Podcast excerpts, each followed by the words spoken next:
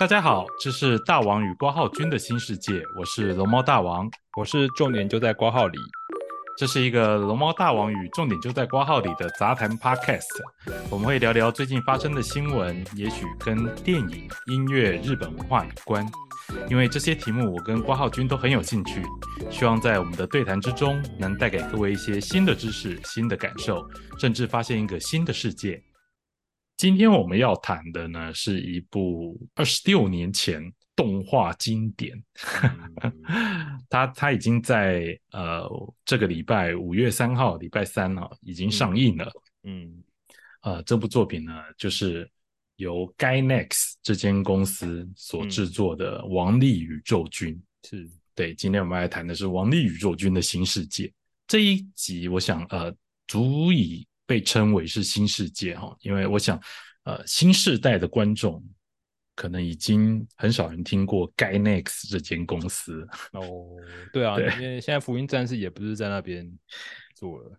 对，那但是 Gainax 哈，包含了他们所制作第一部电影长片呢，动画电影《王力宇宙军》。嗯，它以某种方式影响了。从一九八七年到现在的动画界，不只是呃这些曾经当年制作过这部作品的工作人员，后来都成为了一方之霸。是啊，不只是如此。哦，那我们也可以看到说，就是这一群当年只有二十几岁的年轻人，嗯，哦，他们在没有任何这个专业经验的状况下。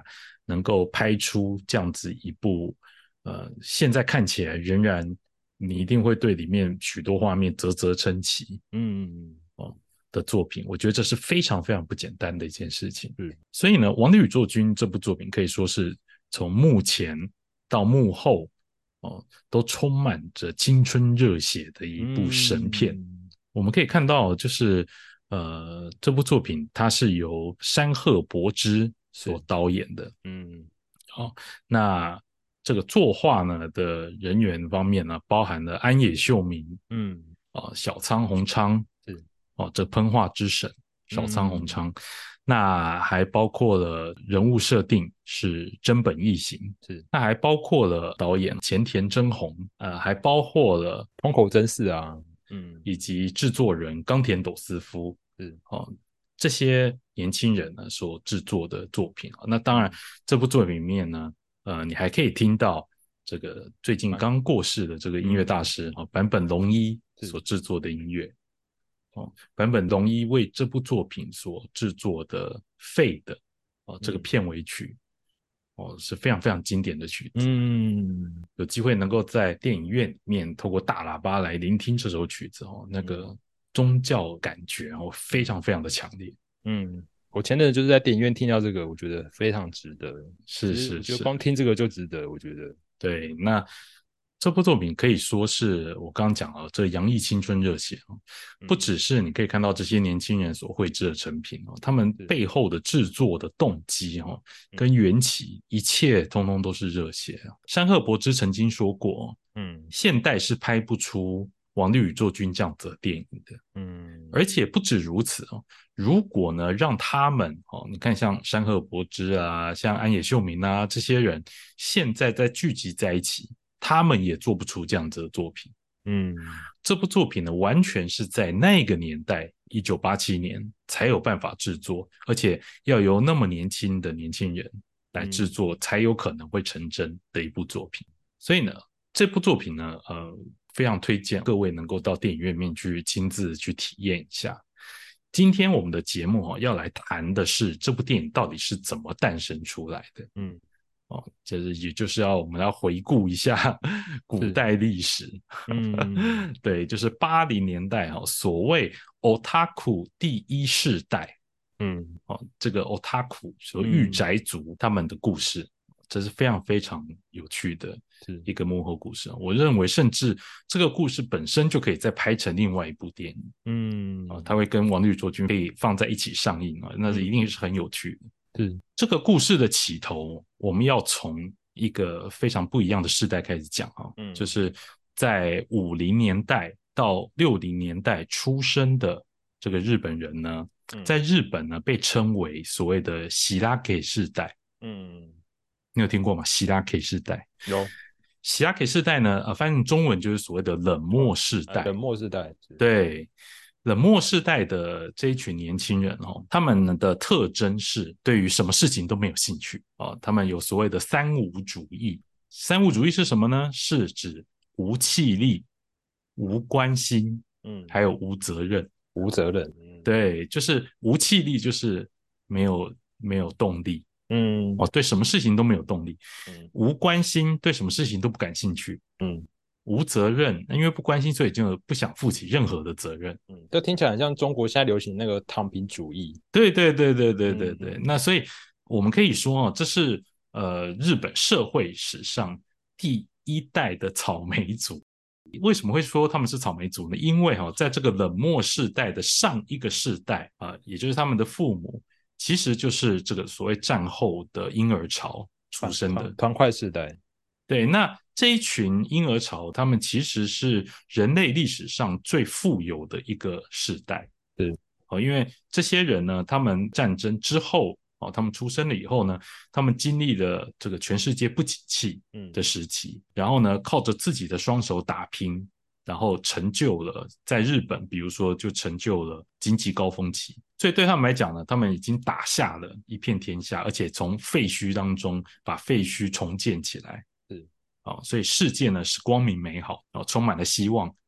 怎么讲？就是爱表在呀。嗯，哦，只要你会，你敢拼，就会有出头。但是呢，这群婴儿潮呢，生下来的小孩子呢，却变成了冷漠世代。哦，这样子的原因是为什么呢？是因为这群冷漠世代的人，他们已经没有办法去享受到他们的父母呢，在这个战后复兴期所能够享受的红利。嗯。很多成就都已经被他们父母所建设完，都已经拿走了。他们其实已经没有什么可以再再努力，也不一定能够得到相当的回报。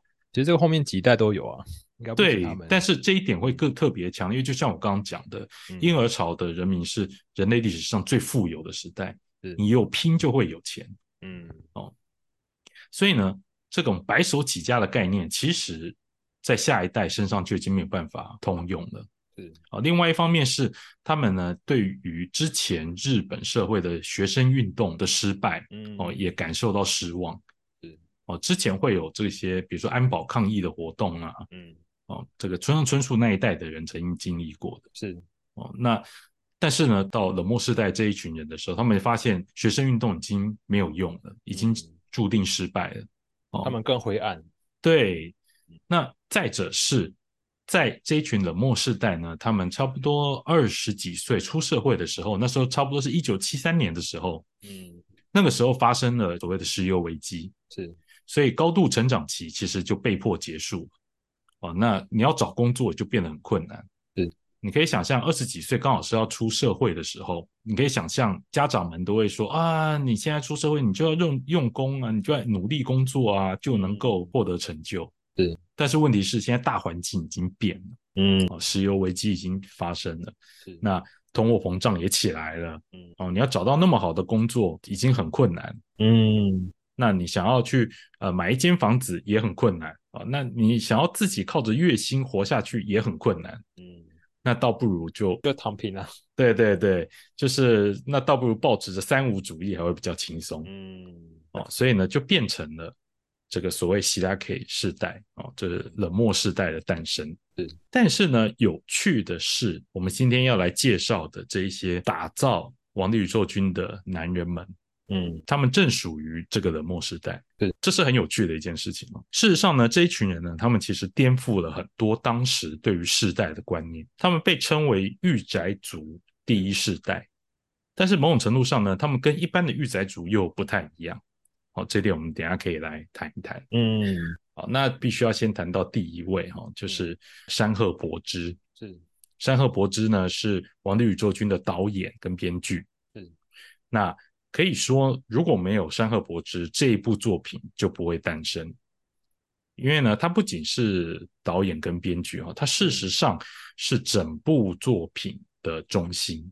嗯，哦，如果没有他在中间去统整。这些人才其实这部作品是不可能被做出来的。嗯，那我们来可以来谈谈山河博之是一个很特别的人哦，他是新系出身的哦。那这位新系的小孩啊，他们全家都务农，嗯。哦，所以呢，呃，好像是十个小孩吧，他是老幺，嗯，但是呢，这个老幺呢，却是全家里面唯一有考到高中的小孩，是，所以等于是怎么讲，有点光耀门楣啊，好，那。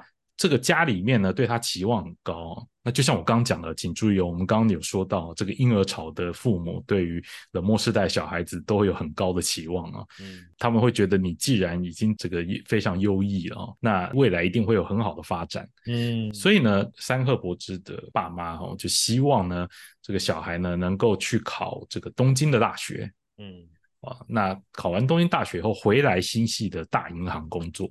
嗯哦，那这样这只是完全的铁饭碗嗯，没错，对。但是山鹤其实从高中的时候就非常非常反感，他就非常讨厌这样子既定的人生道路嗯，所以呢，他其实高中花了很多时间在干嘛？你知道吗？画画吗？没有，没有，没有。他花很多时间哦，在想说，哦，如果我今天真的变成了银行上班族以后，我要怎么搞事？想象自己成为上班族。对，因为他已经没有办法逃脱这个家里面父母的。这种想法哦，所以他就想说，如果我今天真的变成上班族的时候，我一定要每天迟到啦，我这个上班的时候领带一定要乱打啦，哦，然后一定要怎么去摆烂啦，这样子。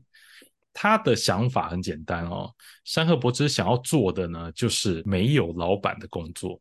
嗯，哦，这种其实这种想法其实是蛮幼稚的哦。嗯，但是自己当老板啊。对对对，他就是想要来做一个没有人指使他的工作。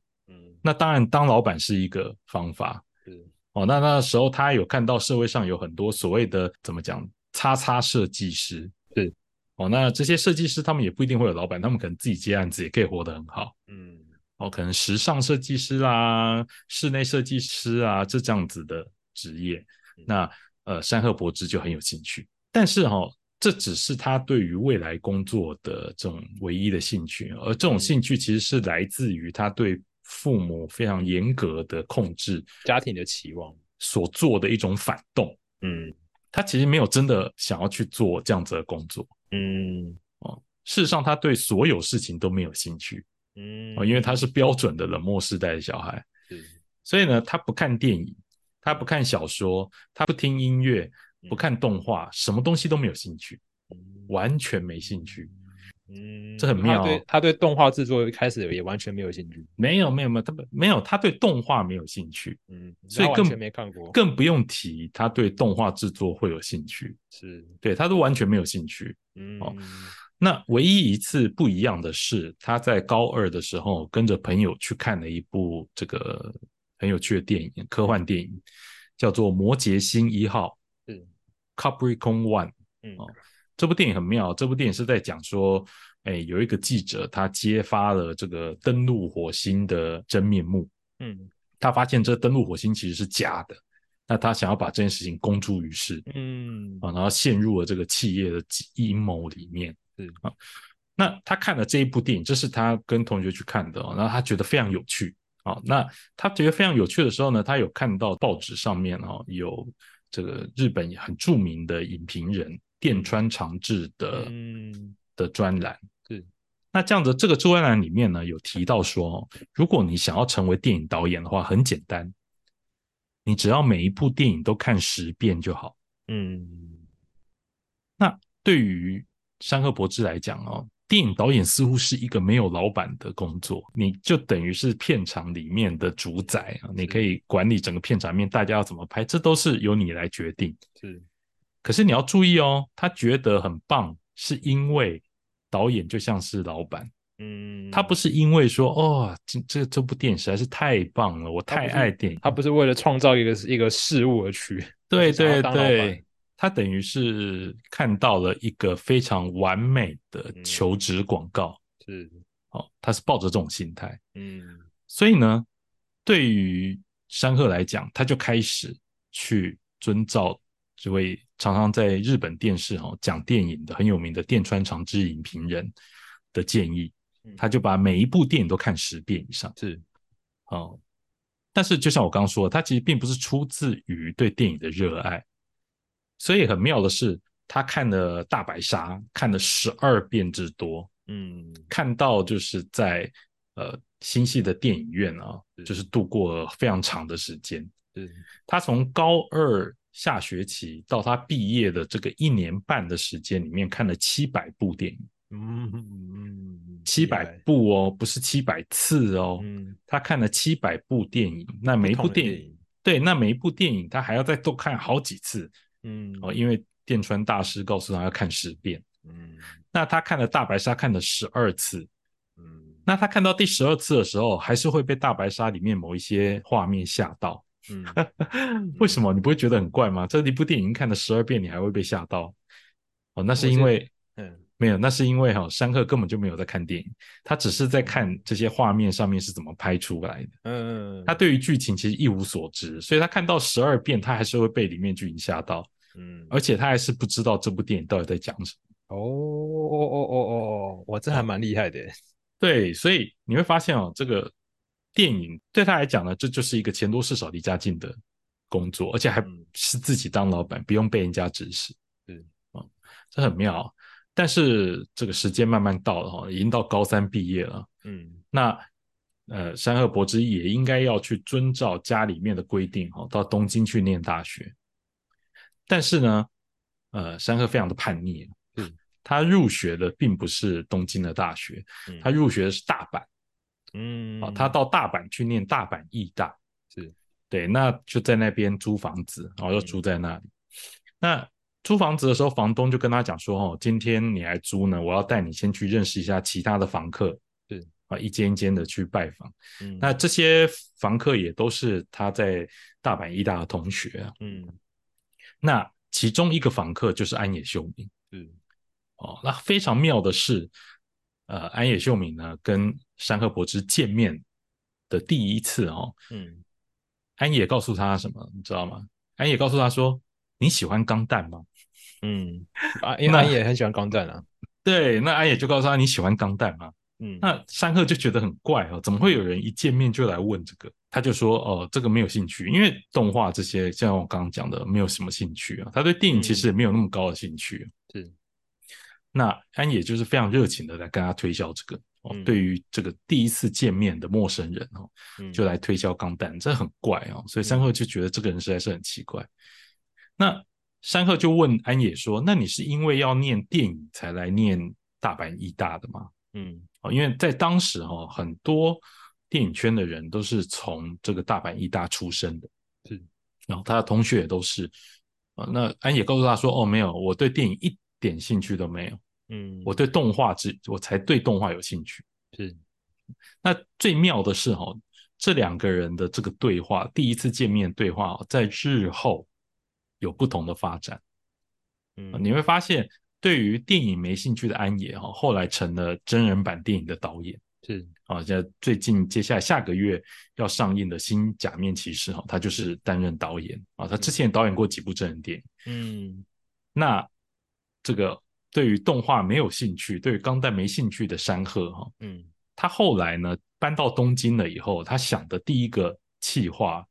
其实就是巨大机器人的动画，嗯，而且是一个基于钢弹所想出来的企划，那很妙。我们可以岔题讲一下，嗯，他那时候想了一个想一个没有他想的企划，嗯，好，他想的这企划很有趣啊。他想的企划是有一个国家里面的，每个人，嗯，都是巨大机器人，是。哦，这个国家的国民就是巨大机器人，嗯，那。其中有一个学生呢，巨大机器人学生，他毕业了要去找工作，是。哦，那去找工作的时候呢，不知道去哪里找工作，他就跑到了人类的国家去找工作，嗯，哦，那他的身体在人类世界里面就很大嘛，嗯，就是巨大机器人，那他就来这边打工，嗯，在我们人类世界里面打工，那他就等于是在人类世界里面的钢弹，嗯，这是一个很有趣的一个想法哈。他他把《钢弹》这个作品哦，把它改成了社会新鲜人出来找工作求职的的喜剧。对对对对对，很妙。但是这个计划后来没有成真。嗯，哦，可是你会发现，当时回答安野说我对钢弹没兴趣的山鹤啊，其实后来他去做了这样子的计划。那安野秀明这个人到底是什么样子的一个人呢？他其实他是一个怪人哦，嗯，就像山鹤所说的，他非常在那个时候第一次山鹤认识他的时候，他很热衷在做所谓的翻页漫画，嗯，哦，就所谓的啪啦啪啦漫画。啪啦啪啦漫画是什么东西嘞？就是呃，在这个一本书每一页书页的每一页的书角呢，画上图案，然后每一页呢都变更一点点，这样子高速翻动的时候，就会因为视觉暂留的效果，所以你会看到好像动画一样的效果。他很爱做这种东西，嗯。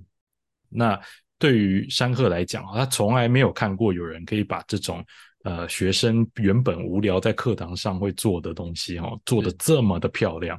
嗯，这个是山鹤对于安野的第一印象，就是这个人很怪，嗯，但是呢，这个人很厉害，嗯，很喜欢画漫画，而且很喜欢画翻页漫画，不是普不是普通的漫画，嗯，哦，那他在跟安野哦在上学哦在等公车的时候，嗯，他又发现安野很奇怪的地方，嗯，就是安野会一个人拿着打火机点火。然后呢，一直注视着那个火焰，在等公车。是，那很多其他的同学哦，都觉得安野很怪。你又不抽烟，那你那你为什么要点火？然后自己一个人站在那边痴痴的看着火焰，到底是在干什么？那山河博士就跑去问他说：“哎，你到底在干什么？”是，安野在想的是一件很妙的事情。他在想的是，我要怎么样用四个画面去呈现火焰燃烧的感觉。这样子，他就可以在翻页漫画里面呢，去画四页，然后呢，翻动的时候就可以产生火焰燃烧的这种现象。嗯，为此呢，他就是要去观察火焰到底是怎么烧的。嗯，这很妙。对于山鹤来讲哦，他发现安野的第一个才能就是他对于这种爆炸、火焰、碎片，嗯，都画的非常的真实，效果非常的好。嗯，他甚至有讲过，《王力宇宙军》这部电影哦，其实就是为了安野的这个才能才做的。嗯，各位如果真的去看《王力宇宙军》哦，在这部电影的结局，火箭起飞的时候，嗯，画面上会有这个火箭上面的冰块哦，因为起飞的时候碎裂飘散的画面，那个画面全部都是安野做的。是。哦，包含了像战机在空中爆炸，或者是坠落到地面的时候，会有非常大量的碎片，这些也通通都是安野画的。嗯，安野对于这些爆炸碎片飞散的动态啊，他可能都做过实验，而且都观察过，所以呢，他对于这一些效果都可以画的非常的真实，就像他那时候在在风之谷画巨神兵喷那个火焰是一样的。对对对对，应该是他这对这一点非常非常厉害，而且这是他还是学生的时候。我们刚刚这样讲到，山鹤跟安野其实都是大阪医大的学生，他们都只是大学生而已。嗯啊，那山鹤不止发现了安野这样子的才能哦，他还发现一个很重要的一件事情是，他认为所谓的 otaku 啊，御宅族。御宅族基本上是一种消费者，嗯，啊，你可以想象我们现在的阿宅啊，嗯，可能每天看动画啦，然后觉得很有趣啦，我们会看很多很多的作品，嗯，基本上我们是处于娱乐文化的消费者身份，但是呢，安野不一样啊，安野也看了很多东西啊，他也很爱钢弹，嗯，但是呢，他同时是创作者，嗯，他也可以当生产者，对。那那这很妙，你会发现这个角色不太一样啊。一般的阿宅可能想的就是我希望能够看到更多作品，我就会更开心。是，但是安野不一样，安野不是为了钱，嗯，好，他纯粹是为了兴趣，这跟他的功课其实一点关系都没有。但是他会去花很多时间去画这种也不能卖钱的翻页漫画，是，然后在上面画那种爆炸啦，画碎片喷散的效果，嗯。这是很妙的一点。那但是我们要讲的是哦，山鹤能够很快的去发现他的同学有这样子的才能哦，这某种程度上面呢，也证明了山鹤这个人，嗯，他很会看人，嗯哦，他对于人可以很快的能够建立关系，嗯，哦，这一点呢，在他未来的工作会发生很大的影响。他到最后就成为了《王力宇宙军》跟《Gainax》啊这个作品跟这个公司当中的居中协调者。嗯，这个事情其实后来啊，一九八一年的时候，日本科幻大会啊决定在大阪举办，就是所谓的“呆空三”。是，嗯，你知道什么？为什么要叫“呆空三”？呆空，对，这很妙。这个因为日本 S.F 大会哈，这日本科幻大会啊，这什么大会？这种粉丝聚集啊，这种会议都通常都会被叫做什么控？嗯，哦，就像现在很红的这个卡米控一样，嗯，卡米克控啊，这个之圣地牙哥动漫展，嗯，所以呢，它也叫什么控？那在东京召开的日本科幻大会就叫做 Tokon，Tokon 对，因为 Tokyo 是好，所以叫 Tokon。是，那他们第一届是在东京的目黑召开的，目黑区是，所以就叫美姑控。嗯，因为目黑是美姑楼嘛。是好，那很妙。那在大阪召开不是应该叫，因为大阪是 Osaka 嘛，所以应该叫 Okon 之类的。嗯，没有没有没有，它叫呆控。他把大阪的这个大哦，嗯，他他不是 Osaka，，他是直接念大，然后就直接呆空，哦，直接念大是不是？大，对，就是直接念大，所以呢，呆控。那这个呆控三代表是第三次在大阪召开，是。到一九八一年的时候，这个日本科幻大会已经招办过很多届了。那这一次呢，一九八一年呢，在又回到大阪哦，召开所谓的呆控三，嗯，那。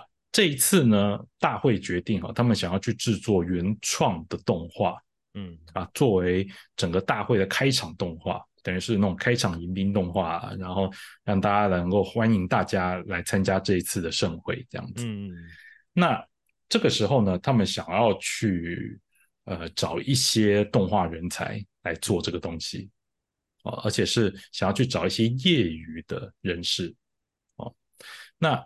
这个时候，他们就找到了安野秀明跟安野秀明的的好朋友赤井孝美。是，好，赤井孝美就是九零年代做出《美少女梦工厂》的制作人，哦，非常的红。他画的女孩子那时候非常的可爱。是，哦，《美少女梦工厂》那时候，那时候你应该，哎，你知道这这个游戏吗？我听过这游戏，但我没有玩过。哦，那个时候大家都抢着当爸爸，你知道吗？当爸爸真的？对，因为那个游戏是一个爸爸去培育女儿。嗯的等于说呃模拟培育游戏，好，那你可以日本养成游戏的一个始祖之一吗？呃，应该可以这样子讲啊，不是，就算不是第一款哈，它也是引领引领这个风潮的起点引爆点哦。那个时候你可以培育女儿去做骑士啦，哦，去做恶魔啦，啊。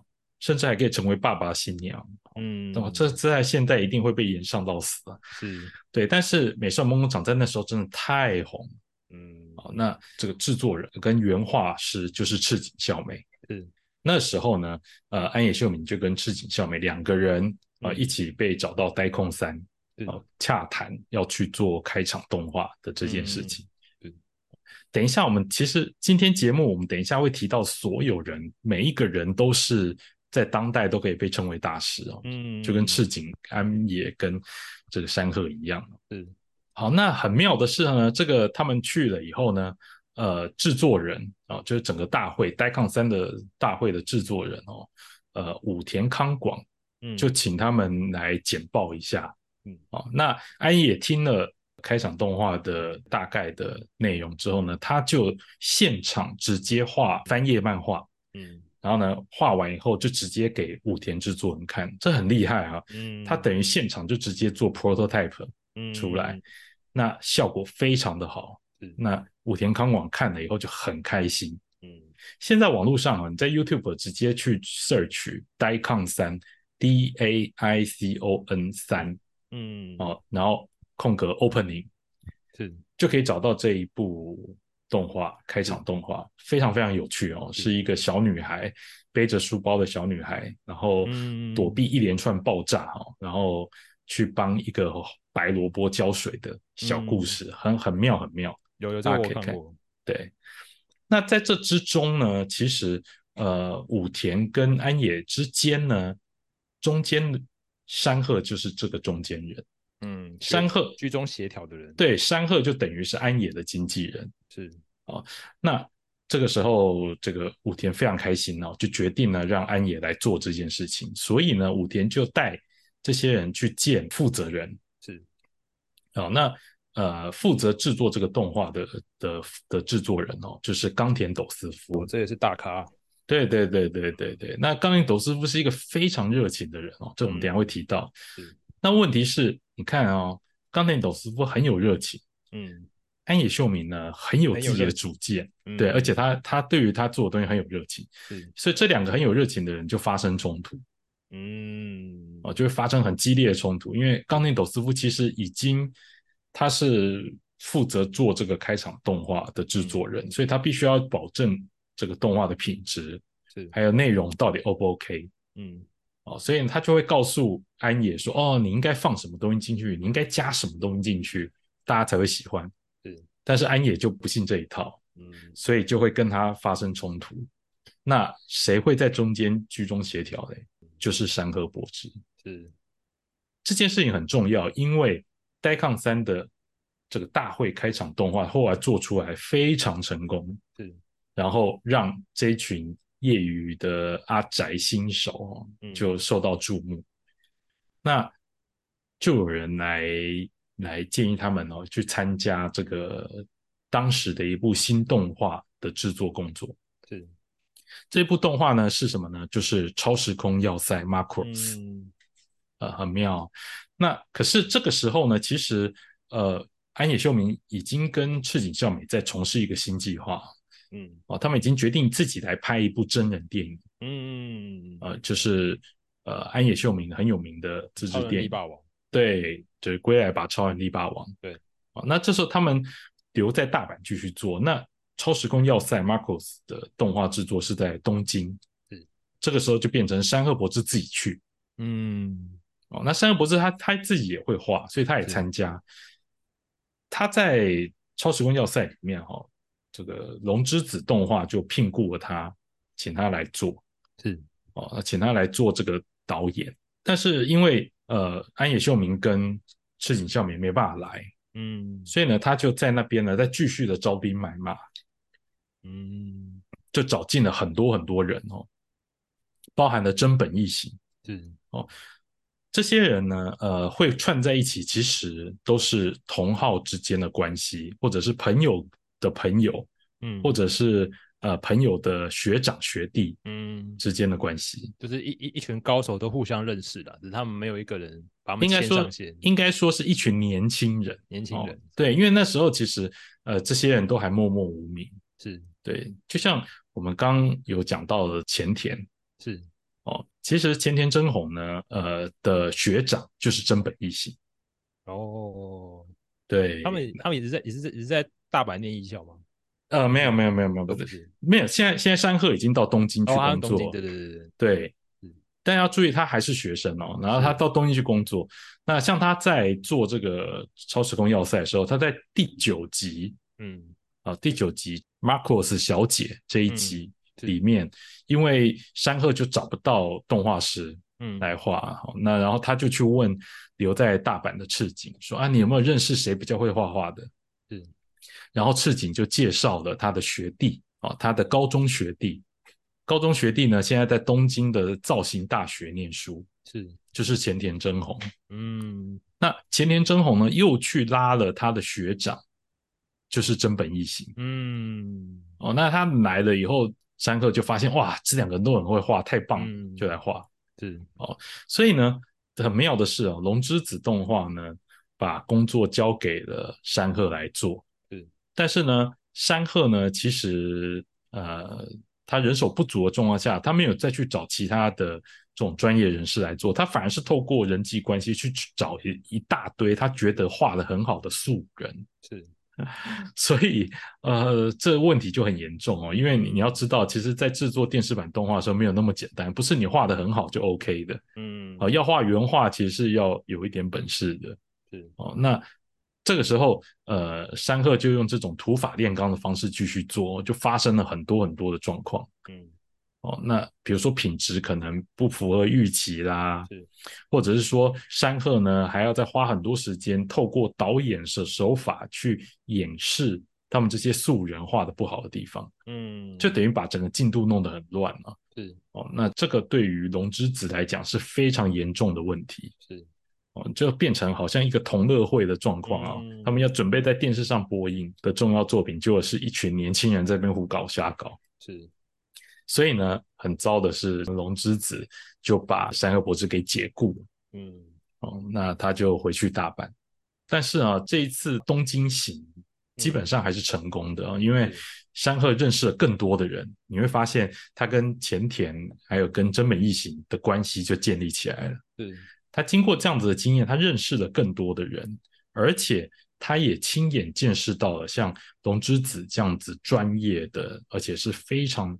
制作非常多经典作品的动画公司，到底现场是怎么制作的？嗯，所以对他来讲，其实呃，虽然没有办法真正在这个传世经典呢《Marcos》里面真正插上一脚，但是他还是学习到很多东西。嗯，知道怎么专业，怎么做动画，要怎么专业做动画。对，没错。所以他回到了大阪之后，嗯，呃，日本科幻大会又要决定在大阪举办，这次是 Daikon Four。哦，那他们又再一次接受大会邀请哦，再做了《Daikon Four》的开场动画。是，那这一次呢，有谁来做呢？就有包含了安野秀明、嗯，赤井孝美，是，还有前田真弘，嗯，跟真本义行。是，你会发现山鹤把之前的 人脉哦，也就加进了他的新的作品里面，所以呢，最后就做出了《Daikon Four》。大家一样可以在 YouTube 上面去找到这个影片啊，你会发现真的非常的厉害啊。嗯，它跟《Daikon 三》的开场影片已经有非常明显的技术成长，是，而且在里面速度更快，而且更精细，非常非常的厉害。在这个时间点呢，其实山鹤就已经感受到，OK，我的人脉已经累积到一个地步了，其实应该是可以来做出一部很棒的动画作品。好。这个时候呢，他们也跟这个冈田斗司夫已经建立起很好的关系了，嗯，所以呢，就决定来做一部呃原创的动画作品，而不是像打工性质的帮这个呆康大会去做这样子的东西，嗯啊，那他们原本就估计说，可能预计花费两千万日元来做动画，是。那最妙的是什么呢？是当时的邦代啊，邦代的渡边凡这个制作人。渡边凡其实也是年轻人，是哦。刚刚我们所提到这些学长学弟啦、朋友啦，他们通都是年轻人，而且通通都是冷漠世代这样子的人。这些人其实都是在五零年代后期啊，到六零年代初出生的哦，就刚好都符合冷漠时代的这个设定哦。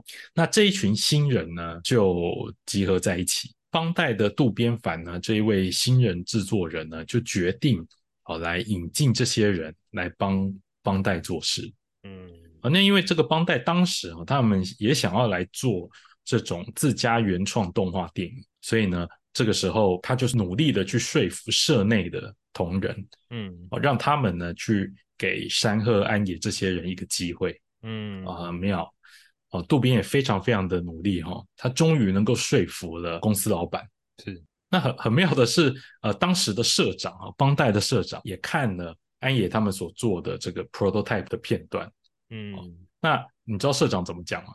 他怕我们太业余，这东西不好。渡边反正感觉感觉很热血哦，嗯，但是社长觉得哦，他其实看不太懂这个短片到底在画什么。嗯，他知道的是，因为他们现在就是要去做一个市场实验性非常浓厚的作品，嗯，因为他们之前没有做过自家原创的动画作品，是，所以反倒呢。他搞不太清楚，可能这种感觉是正常的，嗯，说不定这些年轻人才能够抓住市场的脉动，是这样作品可能才会红。他相信，他相信这些年轻人也许会做出好作品啊，只是他是符合这个时代的作品。对对对对对。那这群年轻人，山鹤他们呢，就在这个状况下，他们先去成立了一间公司，嗯，就是 Gainax，是对。那 Gainax 这间公司呢？呃，像我们刚刚讲的哦，他们在一九八五年的时候做了一个四分钟的 prototype 前导影片，嗯，让邦代的当时的社长山科去看他们的成品。那在这个会议试映会上面，就是包含了山科社长跟邦代的高层主管，通通都出席了。嗯，哦，那首先是冈田斗司夫上场了，他非常热血的告诉大家，为什么他们决定拍的这一部邦代的动画电影非常非常棒的原因是什么？他把讲稿全部在前一天晚上通通都背下来。嗯。然后呢，在这场会议上面花了一个多小时的时间去 present，告诉大家这个作品的意图是什么，这个作品的主旨是什么。那这部作品会在现代的动画市场上面造成什么样的影响？现代年轻人喜欢什么样的东西？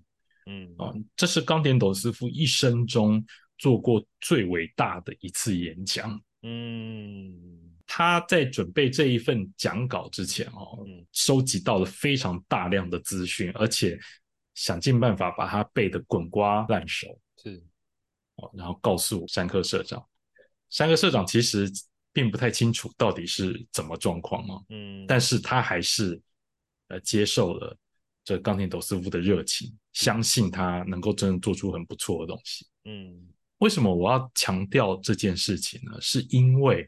山科社长后来就问一个最关键的事情，就是你这部电影到底要花多少钱？嗯，应该的。对，那这时候山克告诉山科社长说，因为哈吉普力推出的《风之谷》电影是花了三亿六千万日元，是，所以呢，我们现在呢要来出一部这个能够彰显邦代全社实力。这种非常厉害的原创电影，我们应该要比《风之谷》还要再更投注更多钱，才有办法做出更好的作品。嗯，所以理论上来讲啊，等于是新手要告诉这个帮带的这种大厂，嗯，告诉他们你要给我超过三亿六千万日元以上的预算才行。嗯，所以你会，这是我刚刚为什么会讲说，这是冈田斗司夫做过最。伟大的一次 present，因为他真的去说服了社长，虽然社长可能不太了解，但是他的气势跟热血应该是已经压倒了社长，因为。让社长乖乖掏钱出来了，对，社长就掏了四亿日元出来给这一群没有真正做过专业作品、职业作品的年轻人，而且还比宫崎骏还多，对，真真真敢讲，对。因为宫崎骏在那个时候，其实他已经有参与过很多的这些呃这种专业作品，嗯，他也小有名气了。对他已经做过大量商业作品，是。包含了像《未来少年》啊，哦这些东西，其实其实都是时机哦，可以相让人家相信宫崎骏的能力哦。嗯，但是这个山河博志不一样，嗯。啊，他们最厉害的地方就是做了科幻大会的开场动画。还有是个短片而已，对，就是个短片，而且他们去做 Marcos 做超时空要塞，还被被 人家 fire 了，对，哦，但这不是重点，反正他们就是说服了邦代掏出四亿来，嗯，当然最后我们知道，这个现实比想象更骨感一点了，嗯。他们最后花了八亿日元哦，八亿哇！对，不断的拿钱，因为这个部作品就是出了很多很多问题啊，这我们等下可以再提。是，那么这部作品到底要做什么呢？嗯，哦，对于山河博之来讲，哦，他想要做的是科幻电影。是，那问题就就来了，到底什么样的作品可以被称为？这个 S F 作品呢，就是所谓的科幻作品呢，你觉得呢？嗯，机器人，对，可能跟未来有关嗯，可能跟机器人有关，是啊，这样子作品可以被称为科幻作品。对于科幻作品其实不太了解的山贺博之哈，马上就被冈田斗司夫干掉的一塌糊涂。冈田斗司夫告诉他说：“这才不是科幻作品的定义。”冈田斗司夫甚至认为《钢弹》完全不是科幻作品。嗯，冈田对于钢弹跟萨克哈在殖民地进行战争的这件事情干掉的一塌糊涂，是因为他认为这根本就不算科幻。嗯，啊，这很妙哦。这就一般的定义来讲啊，好像这就是科幻啊。你少年驾驶巨大机器人，然后互相轰来轰去，这应该很科幻才对啊。而且还你看还有殖民地，对啊，哦，那些钢弹里面的桶状殖民地看起来很科幻。这个冈田的定义并不是这样子。嗯，冈田呢告诉了这一位就是哦，他苦新生山贺博之啊，他告诉他说，科幻最重要的就是新奇感。嗯。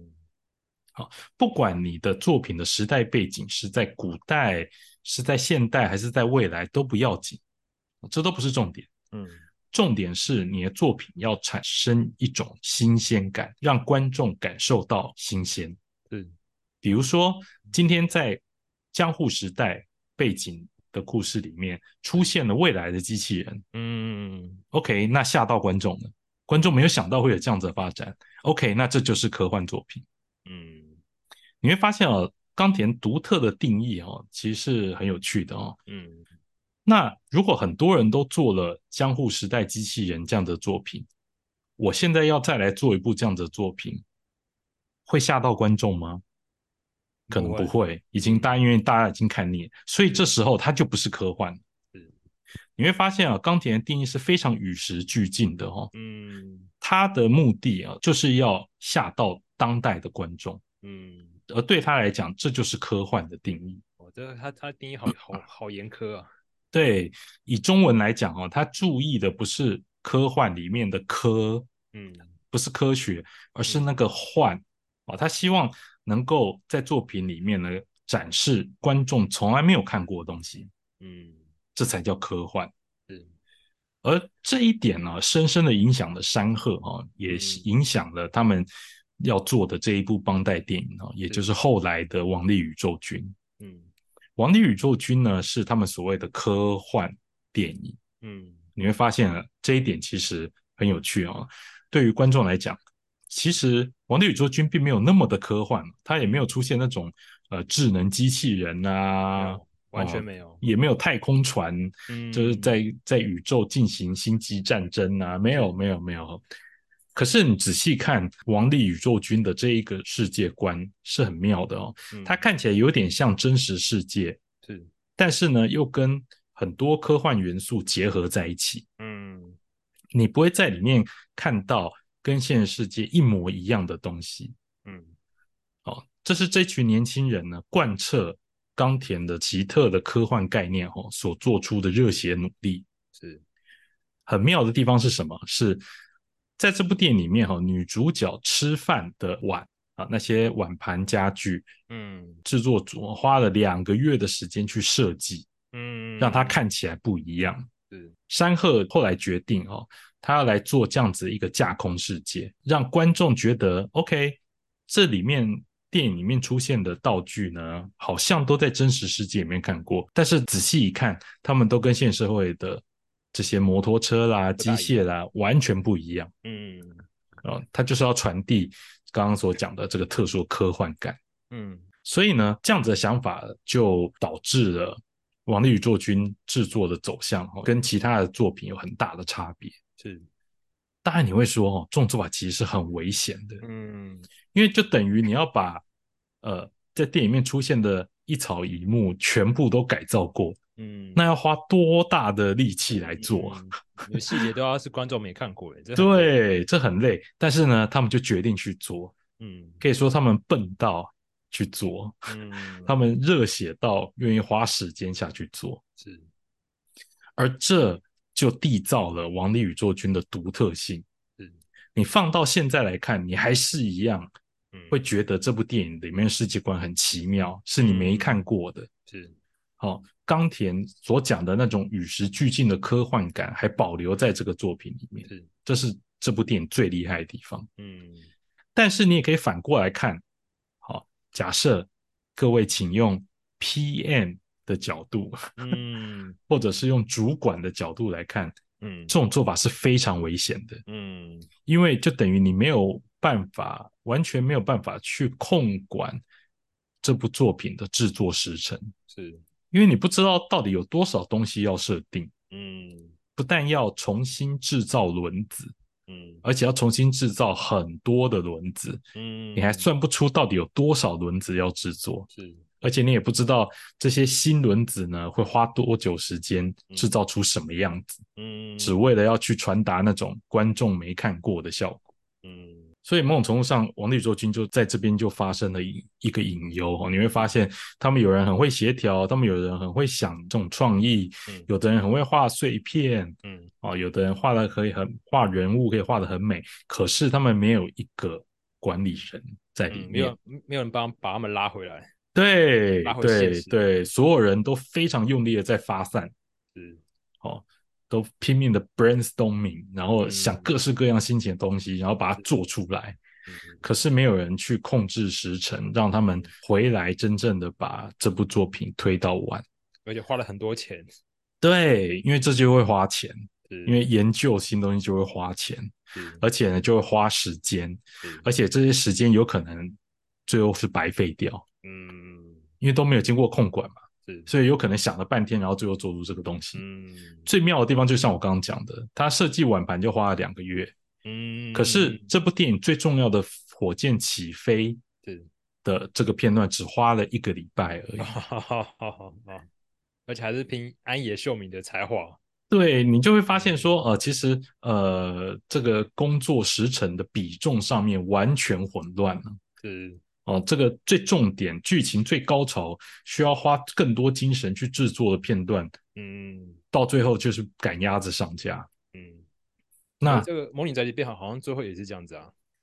对，可是没有，我告诉你，这不只是制作动画，全世界各种工作都会有这样子的问题。这是为什么会有管理系是产生？为什么 PM 这样子的工作如此重要的原因？嗯，专案经理、专案管控这些概念都会。很重要，就是因为你无论做什么事都会需要控管，是对你不是花一辈子来做这个东西。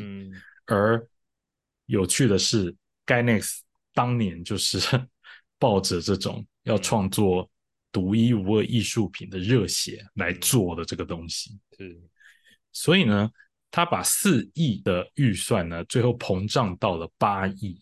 嗯，但是。这个山河博之有后来过几年，后来有透露，其实不止八亿，其实还要更多，嗯，好像是八亿四千万吧。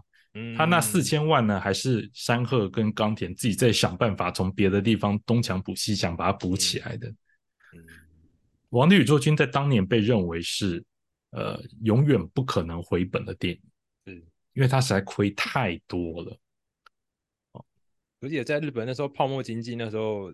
他们也都很敢投钱吧？基本上，呃，邦代那时候真的是全力支持哦。是这个，无论是这制作人员哦，你无论是去问安野或者是山贺，他他们都对邦代真的是赞不绝口，感激涕零就对了。因为他真的没有给他太多的创意限制。是，当然我们要说这其实是错的。嗯，应该要有限制啊。对，但是呢，反正是这种错误。制造出了后人没有办法去再度重现的美丽啊！嗯，这是错误当中产生的杰作，所以这部超级亏本的的动画电影哦，而且是完全由新人来做的一部作品哦，里面唯一最有名的就是当年已经拿到国际大奖的坂本龙一，是对那。坂本龙一他后来其实也有说过，他其实对于这一次的配乐的工作，他并没有觉得很自豪。嗯，哦，他对这部电影的也没有特别的感觉。对，哦，当然我们可以说，因为坂本大师太厉害了，随便做可以做出这么棒的东西。嗯，但是啊，其实呃，这部作品除了版本以外啊，你可以发现这些素人哦，这些业界新人。他们有办法去做出可以让他们感到非常骄傲，而且笑傲业界。嗯，在品质上面哦，独一无二。过了这么多年，大家还是叹为观止的《王的宇宙军》，这是非常了不起的一件事情。是，我想这就是我们今天要谈的这个《王力宇宙军》的新世界。是，哦，这一些参与过。王力宇宙军的工作人员哦，或者应该这样讲，Ganex 这间公司，他们后来还继续做了更多的名作哈。那即便后来 Ganex 就是搞得很惨。是，没错。对，但是呢，曾经参与过的这一些人才，根据这一次的经验，又继续的去创作更多的名作，到现在成为了日本动画界的重镇。是，就这个立场来说，哦，《王的宇宙军》应是非常值得纪念的一部作品。